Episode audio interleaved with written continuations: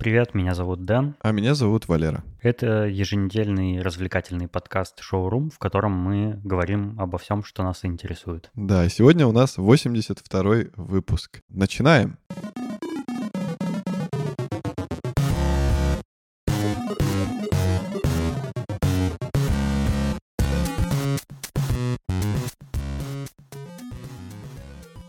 прошлую неделю пропустили, потому что у каждого из нас были какие-то дела неотложные, и мы подумали, что вместо того, чтобы как-то выдавливать из себя какой-то неполноценный короткий выпуск, лучше просто выпустить нормальный на следующей неделе. И такое в истории шоурума уже много раз было, так что ничего страшного, все к этому готовы, ну и никто не помер из-за этого. Так что... Выдавливать. Аналогии с дефикацией мне всегда нравятся. Ты знаешь, я уже не раз рассказывал в нескольких последних выпусках, что я живу за городом. Особенно это стало приятным, когда началась самоизоляция, потому что у меня ничего не поменялось. Я как жил за городом, так и продолжаю. Ну, собственно, как и ты. Вот. Но э, я стал заниматься некоторыми несвойственными в себе в обычной жизни делами. Например, я помогаю родителям со всякими посадками. Весна, и пора высаживать всякие растения была, и я вот помогал садить кусты, цветы, деревья, там, э, сеять газонную траву и, в общем, все такое делать. И я в итоге посадил, наверное, в общей сложности деревьев 5 или 6. И у меня, знаешь, такое ощущение, что, в принципе, мне и сын это больше не надо рожать, потому что ну, я, я деревьями окупил всю свою, весь свой долг, и осталось только, в принципе, дом построить. Ну, в принципе, да. Мне кажется, что ты выполнил норматив. Посади просто еще несколько деревьев, тогда и дом не надо будет строить. Причем норматив на всю жизнь. Говорят же, что нужно типа одно дерево посадить, а я несколько посадил, так что я за всех тех, кто не сажает деревья, еще посадил. Одолжил, так сказать. Ну, я, кстати, тоже сажал деревья, только не помню сколько. Ну, штуки три точно посадил. Там две вишни и одну черешню. Тоже... А скажи же, это не такой простой процесс вообще дерево посадить. Ну, казалось бы, да, э, там, я вот как айтишник, ну, у меня есть некоторые там задачи, которые требуют усилий мозга. Там, не знаю, поднять сервер, настроить на нем безопасность, там что-нибудь такое, да, сделать. А посадить дерево, это, в общем-то, ну, в моем представлении было чем-то таким, ну, берешь куст, э, выкапываешь ямку, втыкаешь, закапываешь, готово.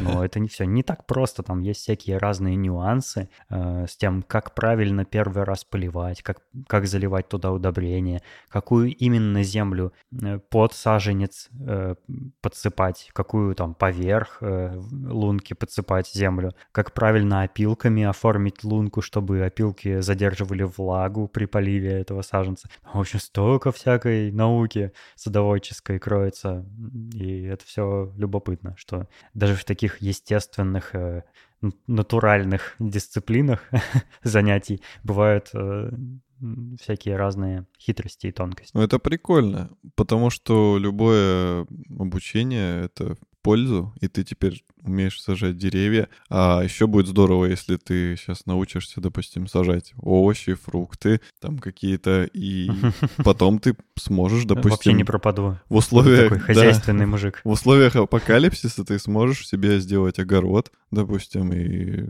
по-вегански выживать. Можно завести курей, свиней, гусей, э, лошадей, коровей и доить научишься, и все и мы с тобой переживем зомби-апокалипсис. Доить гусей? Да, будем доить друг другу гусей. Я с одной лошади-то еле справляюсь. Куда мне гусей и коровей? Я, кстати, кроме посадки деревьев еще научился их выкорчевывать. О. И это прямо непростое вообще дело. То есть это очень сложно, потому что у некоторых деревьев такая корневая система глубокая и широкая, что там прям надо подкапывать, выковыривать это все, и у, прям все силы уходят. Иногда выкорчевываешь какое-нибудь одно дерево, ну, которое погибло, например, из-за недостатка света там или или из-за засухи, и на весь день устаешь. Вот правда. Да, ты прав. Но, с другой стороны, это занятие, хоть и выматывающее очень физически, оно все-таки позволяет немножко головой отдохнуть. Кстати, да, вот я раньше никогда не понимал. А, у меня мама очень часто какие-то стрессы свои, она их переживает с помощью труда. То есть там она понервничала или там с папой поругалась, и она бежит и что-нибудь делать начинает, прям активно, трудится, трудится, трудится. Я говорю, мама, успокойся, хватит. Она такая, нет, типа, мне сейчас это нужно. И я стал замечать, что я тоже таким способом очень эффективно борюсь со всяким стрессом, страхом. Вот элементарно даже мои эти панические атаки, я понял, что если я в момент панической атаки начинаю себя чем-то занимать, там руки что-то делать, элементарно даже, не знаю, пыль в комнате протереть, это Я знаю, о чем ты думаешь. Элементарно протереть в комнате пыль, это уже тебя немножко отвлечет. Ну, не говоря уже о каких-то серьезных таких махинациях, типа там, не знаю, выкорчевать дерево. Ты отвлекаешься, у тебя работает Ты такой тело. чувствуешь стресс, идешь выкорчевываешь дерево. Да. На тебе.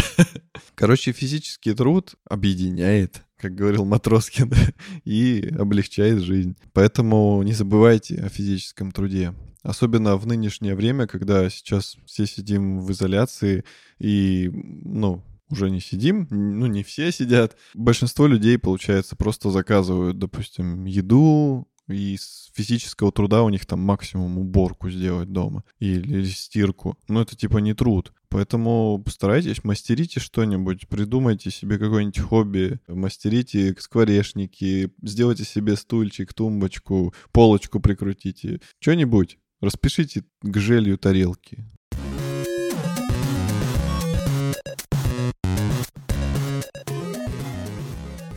Сейчас много в последнее время споров э, идет про выход из э, карантина, потому что некоторые считают, что ну, нужно до конца, как бы до, продержаться до конца, когда вирус там э, из-за нашей самоизоляции в одиночестве погибнет от грусти.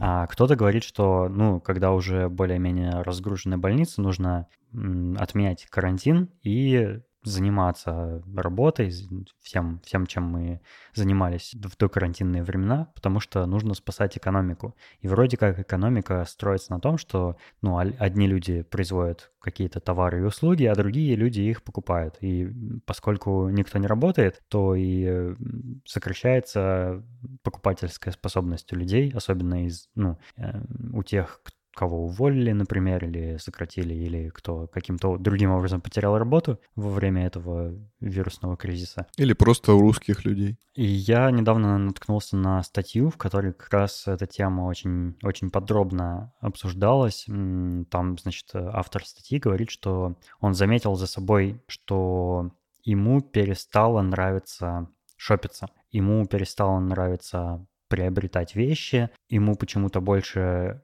по душе стало какое-то осознанное потребление, а не хаотичный консюмеризм. И и он там, значит, рассуждает, а хорошо ли это в принципе или плохо. Ведь вся, например, американская экономика построена на, ну, собственно, на потреблении товаров и нацелена на, на такое потребление, чтобы люди покупали как можно больше всего очень дешевого оптом. То есть, если ты там э, отправляешься за покупками в какой-нибудь э, в какой-нибудь Костко, это такой э, магазин, где очень низкие цены у них, но при этом там люди закупаются, например, продуктами там на неделю или на две недели вперед. То есть берут там много галлонов молока, знаешь, там несколько килограммов там чипсов, там, э, значит, 30 килограммов сахара, загружают это все в свой трак и едут домой. Ну, вот типа такие оптовые, относительно оптовые закупки. И вроде как на этом экономика основана, и если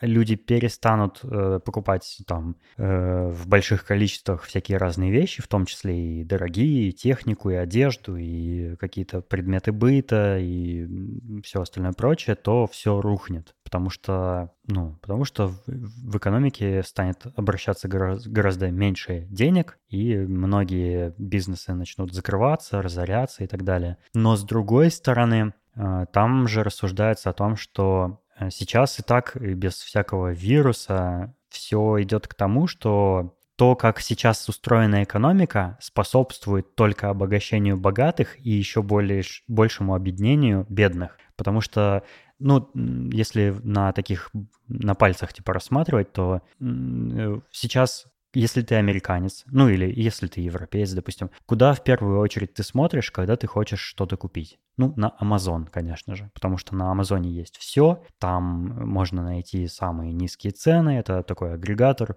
всех магазинов, всего-всего, что можно в мире купить по самой низкой цене.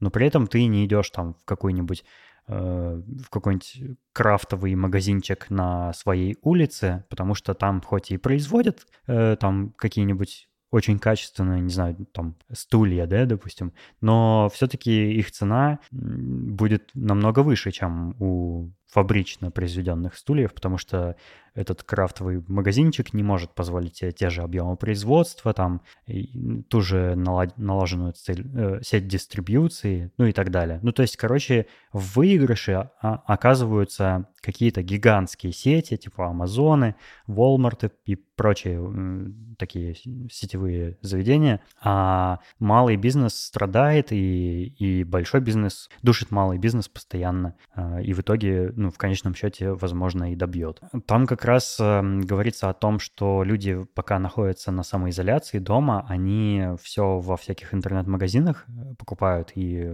большая часть покупок, конечно же, приходится на Amazon, а не на ну, какие-то альтернативные источники. Вот, и я заметил, что в некоторых культурах, там, в каких-нибудь скандинавских, например, культурах есть э, такое, такие принципы типа осознанного потребления, которые вообще у них в культуре заложены. Именно, именно поэтому Скандинавия так славится своим дизайном, там, своими какими-то качественными вещами, мебелью, потому что у них принято делать очень хорошо и очень надолго один раз, чем, чем много раз, как попало. И поэтому у них, э, ну, такие классные там предметы интерьера бывают, и вообще интерьеры, и архитектура, и там все подряд. Вот, и есть разные всякие там учение по аскетизму бытовому, так сказать, которые предполагают, что у тебя дома должно быть не очень много, но при этом все вещи должны быть ну, качественные, хорошие, долговечные.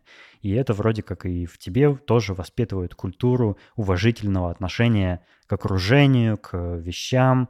Там ты скорее на культурно-генетическом уровне стремишься эм, починить что-то, чем купить что-то новое взамен. И мне нравятся эти принципы. Ты как вообще, ну, как, как у тебя с потреблением? Вот я заметил, что, допустим, сейчас, конечно, вот сейчас, там, в последние, не знаю, полгода, я очень мало потребляю. Если сравнить с тем, сколько денег я тратил, пока я жил в Москве, то, ну, это в сотни раз, наверное, будет меньше, потому что в Москве я в месяц вообще очень в легкую мог потратить, например, 1100 рублей.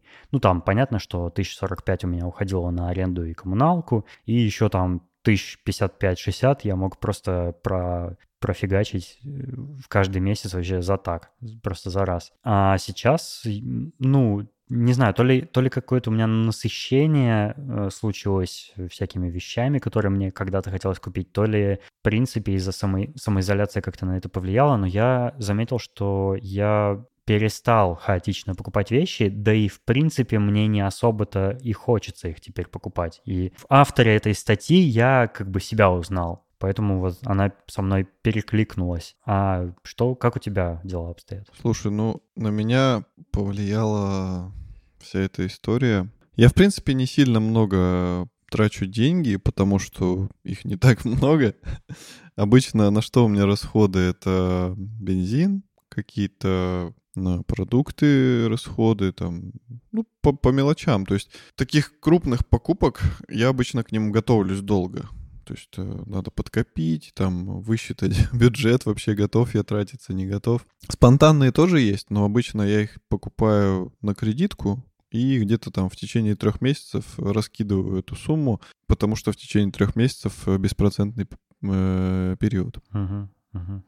Вот, а сейчас я меньше стал тратиться на бензин, потому что я стал меньше ездить на, стал ездить на более короткие расстояния, потому что, допустим, офис у меня недалеко от дома находится, э, склад нашей фирмы тоже недалеко от дома находится. Ну, мы как бы так и планировали, чтобы они были не сильно далеко. Вот, поэтому на бензин уходит мало. На продукты по-моему, на- мне кажется, что стало больше на продукты уходить, потому что чаще стали есть все дома. Единственное, что как бы и в городе мы тогда перестали есть. Тут уже надо более точные расчеты придумывать. Но желание покупать, вот как ты говоришь, у тебя типа по- поубавилось, у меня не поубавилось.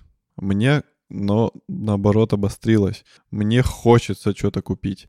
Я, я ловлю себя на мысли, что я скучаю по походам в магаз. То есть, ну, я как бы не про продуктовые говорю, а про Да, Я понял. всякие Ну, там а ты шмотки. именно по покупкам скучаешь или по процедуре похода в магаз? Я скучаю по удовольствию, когда ты себе что-то купил.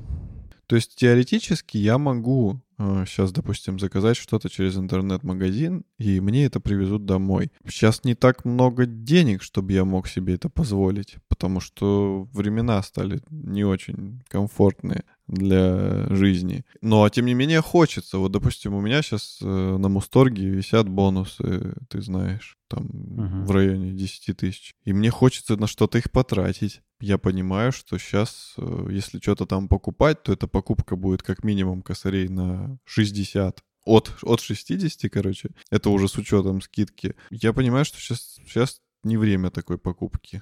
Надо, надо подождать, посмотреть, что вообще, какая ситуация в мире, потому что сейчас и работы меньше, и что происходит непонятно. Просто надо перетерпеть, мне кажется, вот это время. Я, в принципе, шопоголик. Я очень люблю покупать. Прям мне нравится. Я люблю новые вещи. Если бы у меня было много-много-много денег, я бы только и делал, что покупал себе всякие ништяки. У меня просто есть такой списочек, типа, что я хочу себе купить. И этот списочек я могу... Бесконечно? Я могу в день добавлять там по три позиции. Там все на свете, от музыкальных инструментов до всяких комплектующих ПК, до запчастей на мотоцикл, до запчастей на Мустанг. Там, короче, просто я могу добавлять, добавлять, добавлять, и мне все это реально надо. Прям реально я могу... Ну, это вот ты себя так убеждаешь. я могу каждому предмету придумать э, подтверждение, что мне это надо. Ну, короче, список бесконечный, а денег... Деньги не бесконечные. Вот. А ты, ты удали его и просто заново начинаешь составлять, как бы с чистого листа, и понимаешь, что А, то, что ты забыл добавить туда, то тебе и, в общем-то, не а вот прикол-то в том, что я все помню. Мне иногда даже сны снятся. То есть я серьезно... Как ты заносишь новые предметы туда, в этот список, да? Не-не-не, у меня иногда настолько какая-то одержимость э, чем-то, что меня это преследует, я думаю об этом в течение дня. Мне это снится. Короче, то есть я прям начинаю с ума сходить. И я либо перебарываю это в конце, либо я просто иду и покупаю это. Типа, пошло, но все, в жопу живем один раз. И покупаю. Вещь тебя в итоге побеждает, да? Да. У меня такое было несколько раз. Я прям такой, типа, все, пофигу. Иду и покупаю. И я такой, типа, У меня, собственно, с AirPods Pro так было. Они мне, в общем-то, не нужны были, но я такой, черт их побери, я же о них постоянно думаю, проще, проще их купить и все, и забыть о них. А у меня из, из недавнего так было с Apple Watch. Я их купил, и, типа, они сейчас у меня есть, но вот Типа такого чувства, что, о, да, наконец-то, все, моя жизнь не будет прежней. Этого нет. А одержимость была очень сильная. И ты мне даже подсказывал, ты говорил, типа, что это просто развлекушечка, приятный аксессуар, ничего необходимого в этом нет. А я такой, нет, господи, я так... Насколько я оказался прав. Ты на 99%. Но они же клевые, правда? да? Клевые, Они да. такие классные, их так приятно носить на руке. Хотя бесполезная хрень. Ну, на самом деле, я э, вот сейчас пока, м, ну, пока сидишь дома, пока, пока сидели, точнее, дома, я очень часто э, открываю приложение тренировок, выбираю там, типа, пешая прогулка или там, когда я на велике еду, я выбираю велик, и там это классно все мониторится, на самом деле. Он даже маршрут, э, ну, на карте отчерчивает и показывает, где там у тебя была сильная нагрузка, где слабая. То есть это, это реально Мгм. прикольный девайс, но просто многие его просто не используют на всю катушку. Вот в чем п- проблема этого прибора. И если его реально юзать, вот как задумывал Apple, ну, в теории, то есть спорт, там какие-то вот уведомления, что ты реально с часов там отвечаешь, там на звонки отвечать. Если бы мне в школе сказали, что можно э, говорить э, по, по часам, как по телефону, я бы такой, «Ва, да ладно, хочу, типа вообще больше ничего в жизни бы не хотел. А они все это умеют, просто надо приучить себя пользоваться этим. И, и здесь возникает главный недостаток их они очень быстро садятся. Это прям просто бич. Потому что э, я заметил, что, допустим, если я часто в течение дня э, ими пользуюсь, ну, поднимаю руку, смотрю время или отвечаю на уведомления, то к вечеру там уже типа процентов 20 остается. И просыпаюсь я уже с разряженными часами, а я их на ночь не снимаю, чтобы mm-hmm. они мониторили ну, сон. Ну, так предполагается, что ты ночью должен их заряжать. Ну, я не думаю, что предполагается, что каждую ночь ты их должен заряжать, потому что у них же есть мониторинг сна, и по идее, типа, ну, ты должен их носить. Есть еще всякие приложения для сна, там вот ну, это да, все. Да, да, ну тут видишь, э, с мониторингом сна все так спорно, потому что изначально этого мониторинга сна там не было. И, ну, Вообще часы были спроектированы таким образом, что вот у них есть там яркий цветной экран, куча сенсоров, которые все очень активно тратят батарею. Apple удалось сделать, чтобы они выдерживали там хотя бы день работы, и вот в конце работ... ну, в конце дня ты ставишь их на зарядку, ночью они заряжаются, утром ты их снова надеваешь и продолжаешь. Но потом э, появился мониторинг сна, и теперь как бы вопрос в том, что там, что будет со следующими моделями. Будет ли их хватать хотя бы на два дня, чтобы ты, например, э, там, ну, мог заряжать их в течение дня, допустим, в течение часа, да, час зарядил, и на сутки тебе это хватает,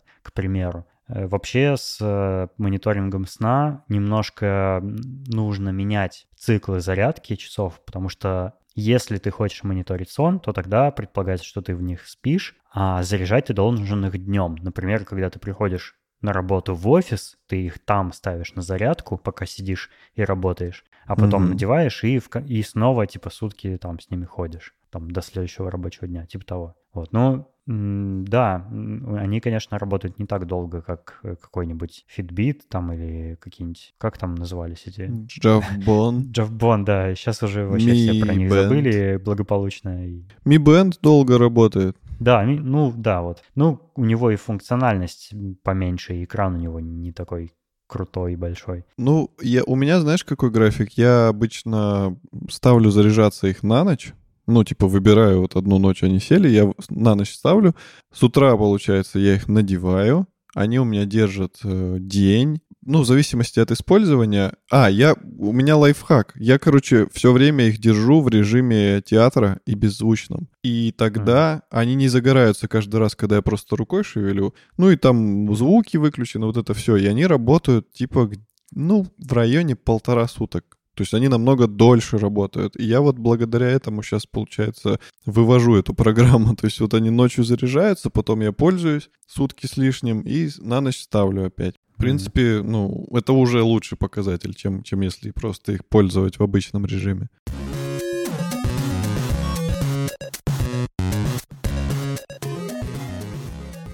Продолжая тему техники, я хотел посоветовать одну штуку, э, один канал на YouTube, который, возможно, мне кажется, у меня такое ощущение, что я его уже в шоуруме советовал, но хорошую вещь не жалко посоветовать дважды. Есть такой канал на YouTube, который называется Technology Connections, и в нем а, ведущий рассказывает каждый выпуск про какой-нибудь бытовой предмет бытовой техники, о том, как он устроен, как он появился, как он работает, э, там, в чем отличие разных моделей. Он разбирает, демонстрирует там, принципы работы и все такое. И это крайне интересно. Например, э, там, в одном выпуске он рассказывал об истории, об истории происхождения там, VHS-кассет и всяких Э, компакт-дисков, потом была целая серия про лазер-диски и как они воевали со своими конкурентами. Был, была, был выпуск про грамм-пластинки, про тостеры, микроволновки, выключатели электрического света, про то, как работают, например, замерители пульса и э, кислородного насыщения крови. И один, одни из самых интересных выпусков, которые я там видел, были посвящены кондиционерам и холодильникам. Это два разных выпуска были. В одном рассказывалось вообще, как устроены сплит-системы. Есть сплит-система, есть кондиционеров, ну, кондиционеры, которые в виде одного блока, и они, знаешь, такие большие коробки, которые из форточек торчат, uh-huh, которые вот uh-huh. прям в форточку встраиваются. Это, это не сплит-система, это, собственно, кондиционер, ну, все в одном. Вот, а и он рассказывал ну, как бы принцип, механический принцип, там, как физически вообще устроено охлаждение воздуха. И я примерно, конечно, догадывался, как устроены кондиционеры, но вот когда я посмотрел это видео про них, я теперь, ну, вообще детально понимаю, как, как это работает.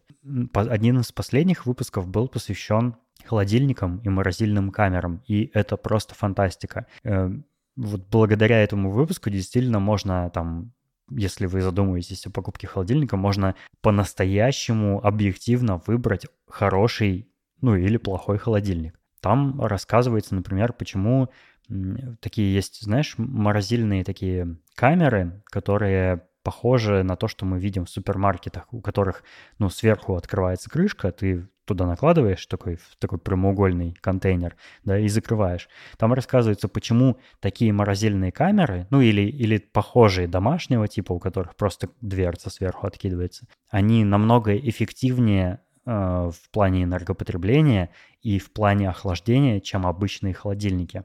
А, потому что именно, именно как раз из-за их форм-фактора. Потому что они, у них крышка сверху, а как мы знаем, холодный воздух имеет свойство опускаться вниз, а горячий воздух подниматься наверх. Поэтому, когда ты открываешь крышку э, такого морозильника, холодный воздух из него не вымещается горячим. То есть он остается внутри этого контейнера даже при открытии крышки. Поэтому не происходит нагревание продуктов в mm-hmm. момент открытия. Когда ты открываешь дверцу холодильника, то весь холодный воздух опускается вниз и как бы вытекает из холодильника и замещается ну, комнатным горячим воздухом. Поэтому э, кстати, каждый раз, когда ты только закрыл дверцу холодильника, ее сложно от, оторвать, потому что там создается ну, отрицательное давление, которое не позволяет тебе тут же снова открыть дверцу холодильника, она как бы присасывается.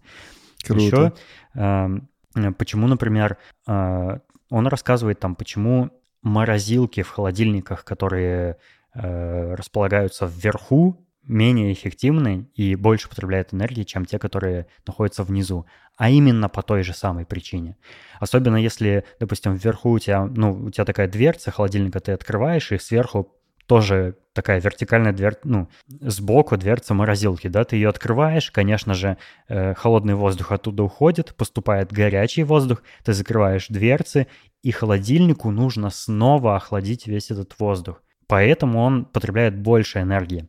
А когда морозильные камеры находятся внизу, и особенно если у них крышка вверх открывается, то есть ты открываешь сначала дверь холодильника, выкатываешь вот этот, ну, какой-то там контейнер, да, морозилки, открываешь его дверь, то э, в нем холод внутри остается, и нужно меньше энергии, чтобы снова охладить, ну, это, эту камеру. Вот. Также самое важное, например, он там рассказывает э, в холодильнике, это, собственно, э, не то, насколько там он, у него мощный, там, а, мощное охлаждающее устройство, а то, насколько он хорошо изолирует свою камеру от внешней среды.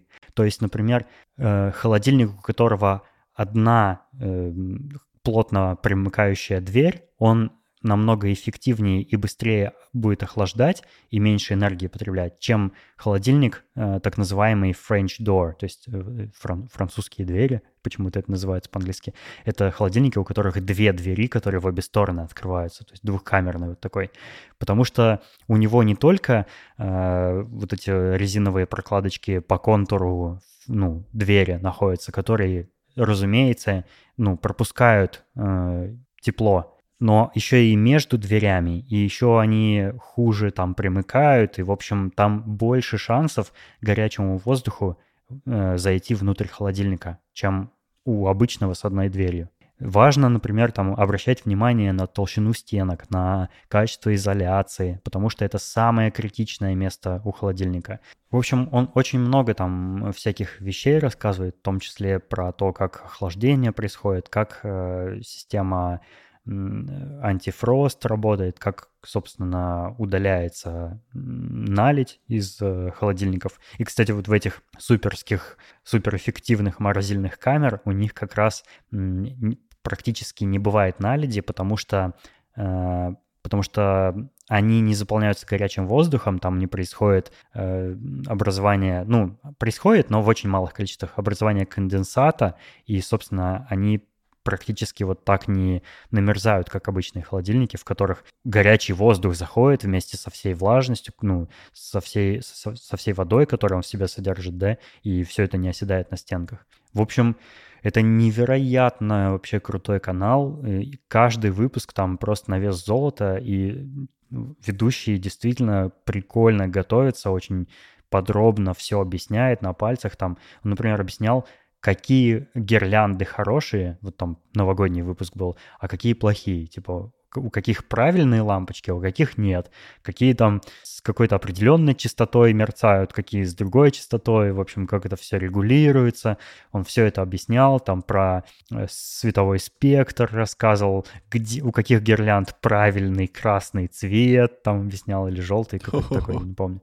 Очень прикольно. То есть э, ты смотришь, и э, с одной стороны это как бы такой образовательный выпуск, такое ощущение, что ты где-то в школе или в универе сидишь, и тебе что-то преподаватель рассказывает, но при этом, с другой стороны, тебе не скучно, и тебе прям вот хочется э, все это запомнить, потому что это действительно полезно. Вот, например, я тебе уже несколько раз рассказывал, по-моему, это э, там был полезный у него выпуск про выключатели света. Угу, и угу. он очень наглядно объяснил, почему выключатели, которые очень громко щелкают при, при включении или выключении, намного лучше, чем те, которые беззвучно работают.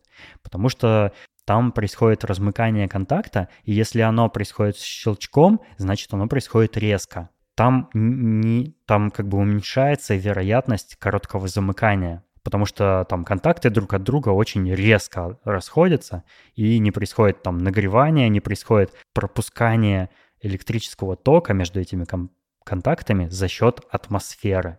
То есть атмосфера же тоже электропроводимая в какой-то степени. Те выключатели, которые плавно э, качаются, вот у них, да, кнопка эта, угу. они очень плавно отводят контакты, и в какой-то момент атмосфера, ну, расстояние между контактами еще пока настолько маленькое, что электричество успевает проходить через атмосферу. Создается искра, создается нагревание, и просто может воспламенение произойти. И поэтому они хуже, чем щелкающие. В общем, там очень много всяких практических советов. Там он рассказывает, почему э, гейзерные кофеварки это полный отстой, и какие кофеварки хорошие.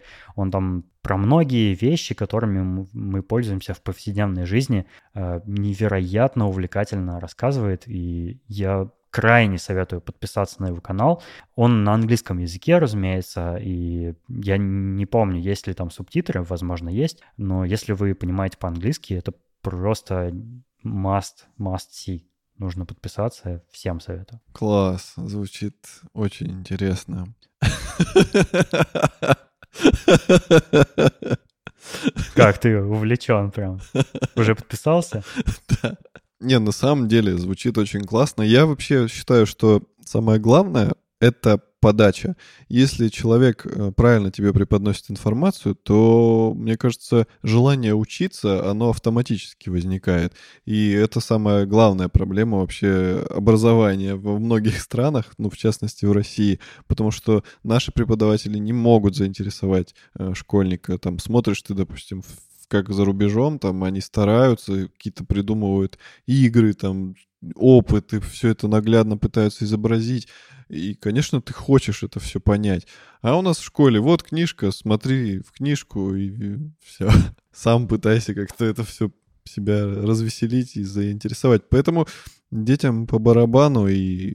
Ну вот э, у автора Technology Connections как раз, мне кажется, за счет подачи в том числе такие интересные ролики получаются, потому что он сам по себе довольно харизматично выглядит и разговаривает, и у него классные сценарии, очень такие структурированные, и Он много использует всяких шуток, и он показывает например, блуперсы в конце выпусков. В общем, у него очень хорошо все сделано. Мне, мне нравится это именно как и как шоу, и как образовательный проект. И этот чувак, кстати, спонсируется на Патреоне, как и мы. Вот, поэтому у него там нет рекламы, например, что тоже... Mm-hmm, здорово.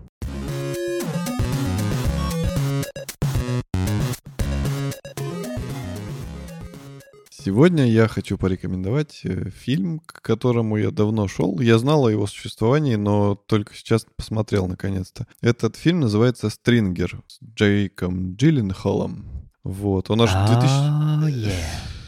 Он аж в 2014 году вышел. Как же обескураживает твой ОЕ. Я люблю Джейка, потому что он прикольный актер. Ну, собственно, как большинство американских актеров. Мне нравится его подход Люблю, когда актеры для роли что-то с собой делают. Там вот он похудел для этой роли, например, очень сильно. А, учитывая, как он выглядел в фильме, не помню название, про боксера какого-то, он там был просто такой шкаф накачанный. А в этом фильме он худющий, вообще такой болезненный чувачок. Но это не отменяет его красоты, как мужчины. Он мне очень нравится. Подожди, подожди, об этом мы сегодня еще поговорим. Вот, фильм про э, парня, который очень умен по жизни, то есть он постоянно учится, и мы узнаем это чуть ли не с самого начала фильма. Он, ну, не тратит время на ерунду и старается э, везде что-то полезное для себя извлечь. Там он читает книги, э, в интернете проходит какие-то курсы, как захомутать парня. от миллиона рублей, с которым можно мутить. Короче, чувак умный, он постоянно чему-то учится, не тратит время на ерунду и как бы ищет э, способ заработать. А пока он... Он хаслер настоящий. Пока он учится, он э, довольно нечестным способом зарабатывает. То есть он там что-то ворует железо какое-то, откручивает колючую проволоку, сдает это все на металлолом тут же старается устроиться уже на эту свалку, его отшивают. По, когда он возвращается со свалки, он видит аварию, э, на эту аварию приезжает э, съемочная группа стрингеров. Это такие репортеры, которые не принадлежат никакой студии, а у них типа фриланс. Они увидели события, uh-huh. снимают, а потом продают его за деньги какой-то фирме, какой-то компании телевизионной. Каналу. Да, канал. И он все это видит, понимает, что это довольно интересно, и ему нравится, и он начинает себя в этом пробовать. Подходит к делу слишком фанатично, скажем так. Короче, его это затягивает, и он преуспевает в этом бизнесе. Фильм очень классный, он такой прям держит тебя э, в, в таком некомфортном состоянии, потому что тебе одновременно и нравится герой, и не нравится. Потому что он и, и нехорошие вещи делает, и в то же время ты восхищаешься его подходом к делу, то есть он реально придумывает какие-то классные штуки. Короче, я думаю, все уже посмотрели этот фильм, но все-таки, кто не смотрел, посмотрите. Мне очень понравился. Да, я думаю, фильм довольно достойный для того, чтобы его пересмотреть даже. Согласен. И там есть Dodge Challenger. О, Challenger. Это же моя любимая машинка. Угу. Офигенный фильм. Я к твоей рекомендации, конечно, присоединяюсь, потому что он меня тоже впечатлил, и мне, меня впечатлила кульминация этого фильма, и вообще, э, ну, в целом, жизнь главного героя, она любопытная. Угу. Я посоветую два фильма. Коротко расскажу о каждом.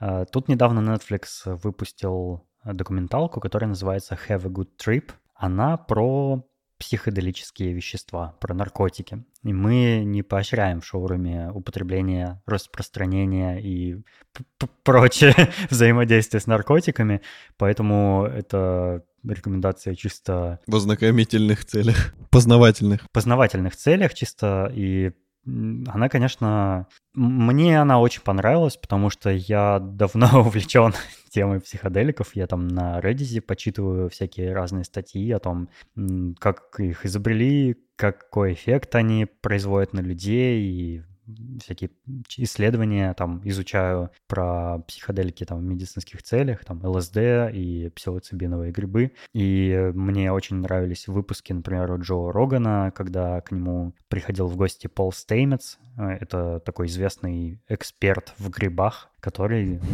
в общем, все про них рассказывал как ученый. Вот. А Have a Good Trip — это, собственно, такая consumer, консюмерская сторона вопроса.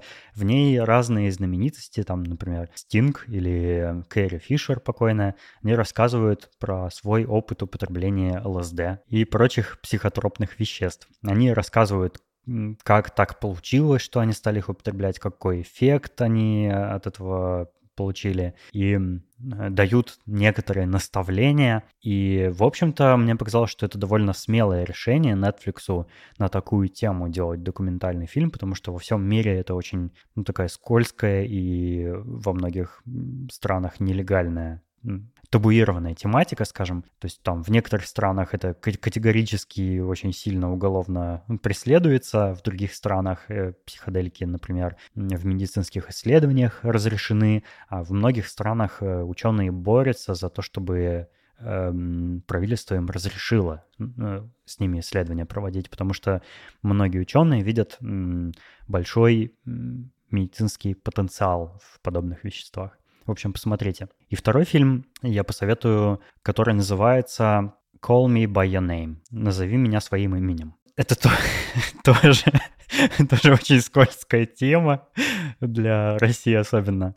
Эм, короче говоря, это фильм о гомосексуальной любви. В этом фильме рассказывается, как э, где-то в Италии приезжает некий, кажется, студент по обмену. Он знакомится там с сыном владельца дома, в котором он живет. Между ними завязывается роман. И, в общем-то, все. В общем-то, это все, что там происходит, но то, как эм, эта история преподносится, насколько художественно ценно она преподносится, насколько там красочно показываются персонажи, раскрываются их характеры, э, насколько сильно там делается акцент на искренние чувства и на борьбу как и внешнюю, так и внутреннюю этих людей, потому что главный герой борется сам с собой, потому что он думает, что с ним что-то не так, что он неправильный, раз он испытывает там чувство к другому мужчине, несмотря на то, что у него там, допустим, есть девушка, и он считает, что он неправильный, он, у него там психозы случаются. В общем, это довольно тяжело смотреть, но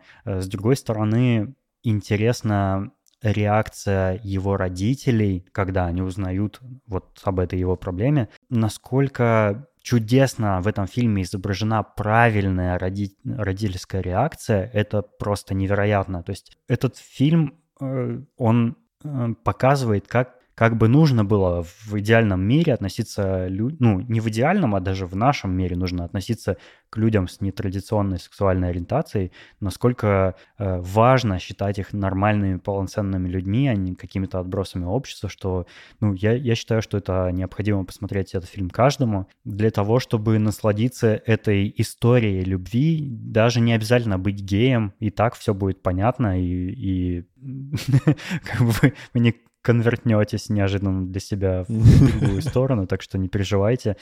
И это очень прекрасный фильм, потому что, знаешь, ну, ты сам, ты сам замечал, что во многих там фильмах последнего десятилетия всегда где-нибудь проскакивает тема там, сексуальных меньшинств, и, ну и, и расовых, и всяких прочих меньшинств. Но при этом во, много, во многих фильмах эту тематику добавляет просто для галочки или просто потому, что это тренди или для того, чтобы там, не знаю, как-то подмаслить э, какую-нибудь гильдию актеров, да, какие-нибудь э, актерские профсоюзы какие-нибудь, да, чтобы общественность не была возмущена там, ой, давайте этого э, персонажа сделаем там геем, просто чтобы, чтобы к нам не было претензий. Мне кажется, как-то так в современном кино делается. А этот фильм конкретно полностью посвящен этой теме, и причем ну, я не знаю, я подхода лучше не видел к освещению этой темы. И я крайне советую посмотреть всем фильм на такую э, неоднозначную тему. Ох, не говори, я очень с тобой солидарен э, в вопросе того, что сейчас э, все это делается по большей части для галочки. И причем это, э, ладно бы для галочки, они еще это как-то тебе прям бросают в лицо. Типа, на, смотри, вот у нас тут гей. На. Мгм. То есть, ну, нету естественности. Они делают это как-то нарочито и слишком наглядно. И это неприятно. Ты из-за этого... те- Тебе из-за этого неприятно это смотреть, а не потому, что там гей. А если бы все реализовали, как вот в фильме, который ты описал, то я думаю, никто бы вообще на эту тему не парился. То есть, ну, ну гей, гей, ну окей. Чувак, это рэпчик.